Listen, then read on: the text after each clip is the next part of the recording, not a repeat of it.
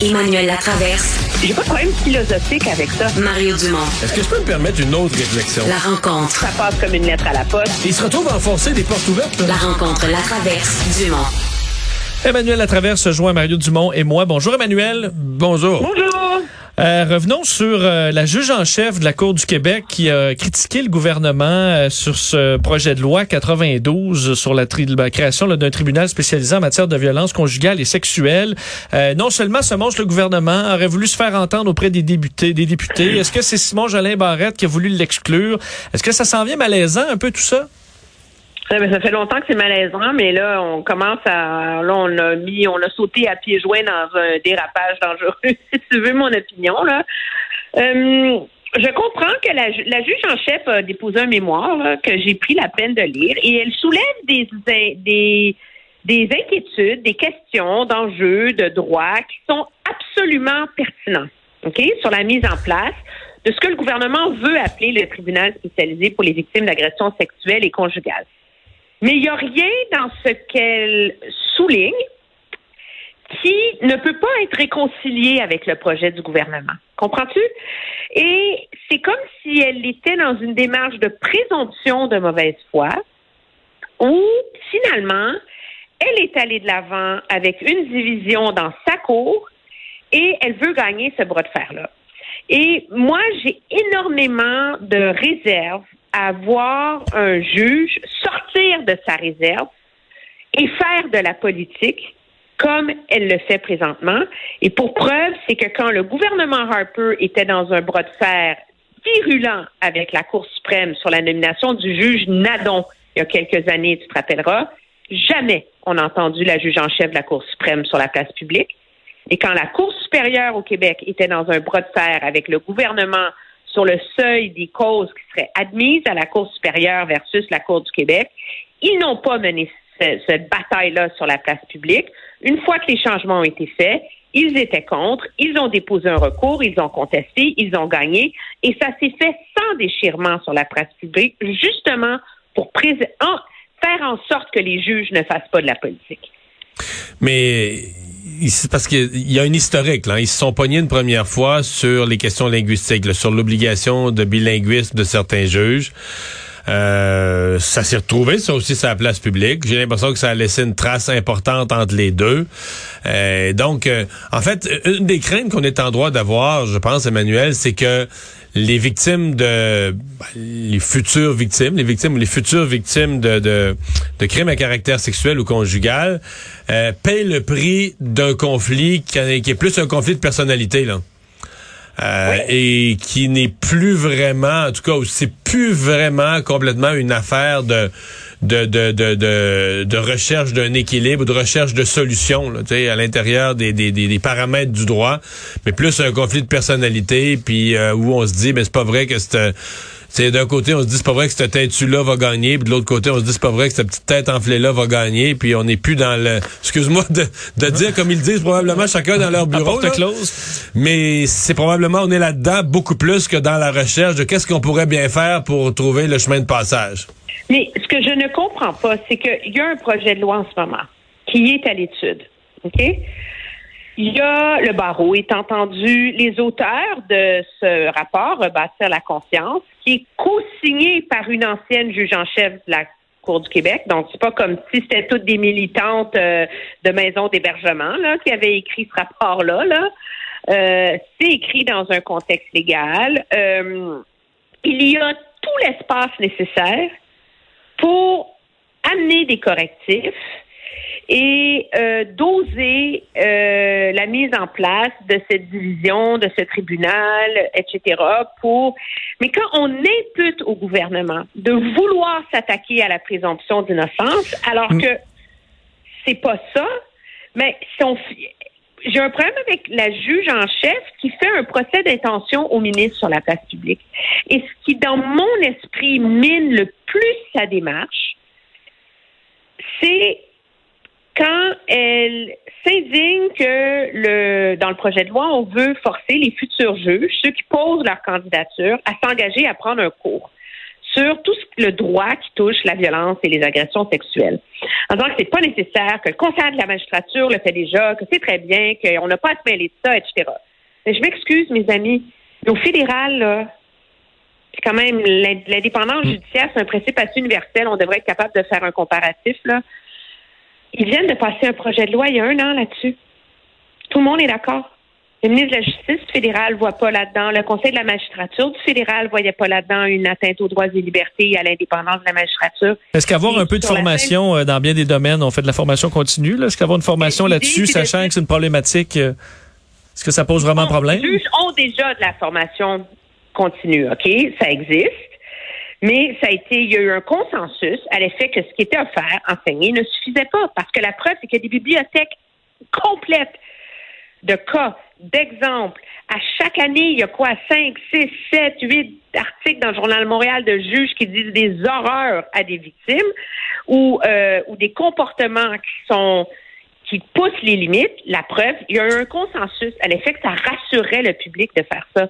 Alors, si c'est bon pour les juges au fédéral, pourquoi ça serait une atteinte à l'indépendance judiciaire ou provinciale? Parce qu'elle n'est pas d'accord? Hmm. Mais euh, en fait, ce qui ressemble surtout pointer du doigt, c'est par exemple, on va on désignerait des districts judiciaires, le, le, le, ministre décide. Puis ce que j'en comprends, c'est que ça, c'est pas de façon permanente. C'est juste pour des projets pilotes. Mais je comprends que les projets pilotes seraient dans le cadre de causes et que ces causes-là doivent quand même être jugées en toute impartialité. Il n'y a pas de doute.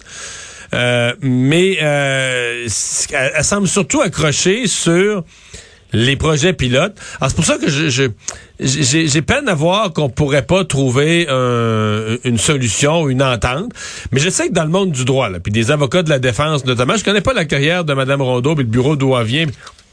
Dans le monde des avocats de la défense, il y en a quand même qui ont cette impression que on, créer un tribunal spécialisé, c'est comme si c'était promettre aux victimes le, fameux slogan, on va vous croire, là.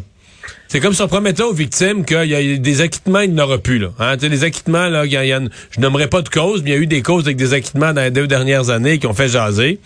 Parce qu'on disait on n'a pas la preuve hors de tout doute raisonnable. Des choses sont arrivées depuis longtemps, même si ça paraît mal, mettons, là. Euh, on n'est pas capable d'envoyer quelqu'un, de le condamner, de l'envoyer en prison sur la base de euh, euh, hors de tout doute raisonnable. Et donc là, c'est comme s'il y a des avocats de défense qui se disent ben en envoyant ça devant un tribunal spécialisé, c'est comme si on promettait à la victime, ah, inquiétez-vous pas, il n'y a plus de danger, euh, il n'y aura plus d'acquittement. Alors que c'est pas ça. Ils ont la même règle de preuve. Il faut pouvoir condamner quelqu'un hors de tout doute raisonnable, faire la preuve de sa culpabilité hors de tout doute raisonnable. Ça, ça... Elle-même met sur pied une division de ça qui s'appelle la division des accusations dans un contexte sexuel ou conjugal. Alors moi, je, je suis d'accord avec elle que d'utiliser le mot tribunal pour couvrir des services qui vont être offerts, qui ne relèvent pas de la Cour, mais qui relèvent de différents... C'est le mot tribunal qui est peut-être le mauvais mot. Comprends-tu? Parce qu'il y a plein de choses dans ce projet de loi-là qui ne couvrent pas la Cour. Elle a raison de soulever ces doutes-là. Elle a raison de s'inquiéter du message qui vient avec euh, violence sexuelle, qui n'est pas un terme légal, par exemple.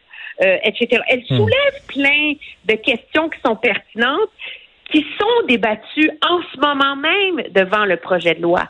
Mais c'est la démarche publique et la campagne contre le ministre et son projet de loi qui, moi, me, me soulève un très gros malaise qui, je crains, va laisser des traces euh, dans les rapports entre la Cour et l'État. Parlons d'Erin O'Toole. Euh, aujourd'hui, fait ce matin rencontrait son caucus. Ben, on avait un grand débat à discuter. La vaccination. Qu'est-ce qu'on allait faire des députés non vaccinés Est-ce qu'ils allaient pouvoir entrer à la Chambre des communes? Et là, est-ce que je comprends que la décision, c'est oui, on va, on va accepter les règles, mais on va les contester euh, dès que c'est possible? Oui, et on va prolonger le supplice de la goutte aussi longtemps qu'il faudra, ce qui fait que le 22 décembre ou le 22 novembre, au lieu de parler de plein de choses relatives au retour du Parlement, on va parler, on va tous aller s'asseoir dans les tribunes du Parlement, puis on va compter, il y en a combien qui sont en chambre, pour essayer de savoir, il y en a combien qui sont pas vaccinés. Euh, parce que finalement, ce que fait le Parti conservateur, c'est de dire ceux, tous les députés qui seront en chambre seront vaccinés. Alors, ce que dit le chef, c'est vous voulez venir au Parlement, vous êtes vacciné. c'est la règle, mais nous allons contester la façon dont la décision a été prise, qui est dans mon esprit purement, très légitime. On s'en était parlé la semaine dernière, mais ça va pas régler le problème. Parce que le Parti conservateur va se lever en chambre, va faire une motion de privilège pour dire que les privilèges des députés ont été atteints, blablabla. Bla, bla. Et là, le président de la Chambre va prendre ça en délibéré. Et si président de la Chambre conclut qu'en effet, il avait raison, c'était pas au bureau de, de régie interne de régler ça, mais que seules les communes, comme un ensemble, peuvent décider qui siège aux communes. Donc, ils vont faire un vote de l'ensemble des députés. Ils vont faire un vote de l'ensemble des députés. Puis là, bon, on va être revenu à la case des ports, là. oui, ils vont perdre le vote.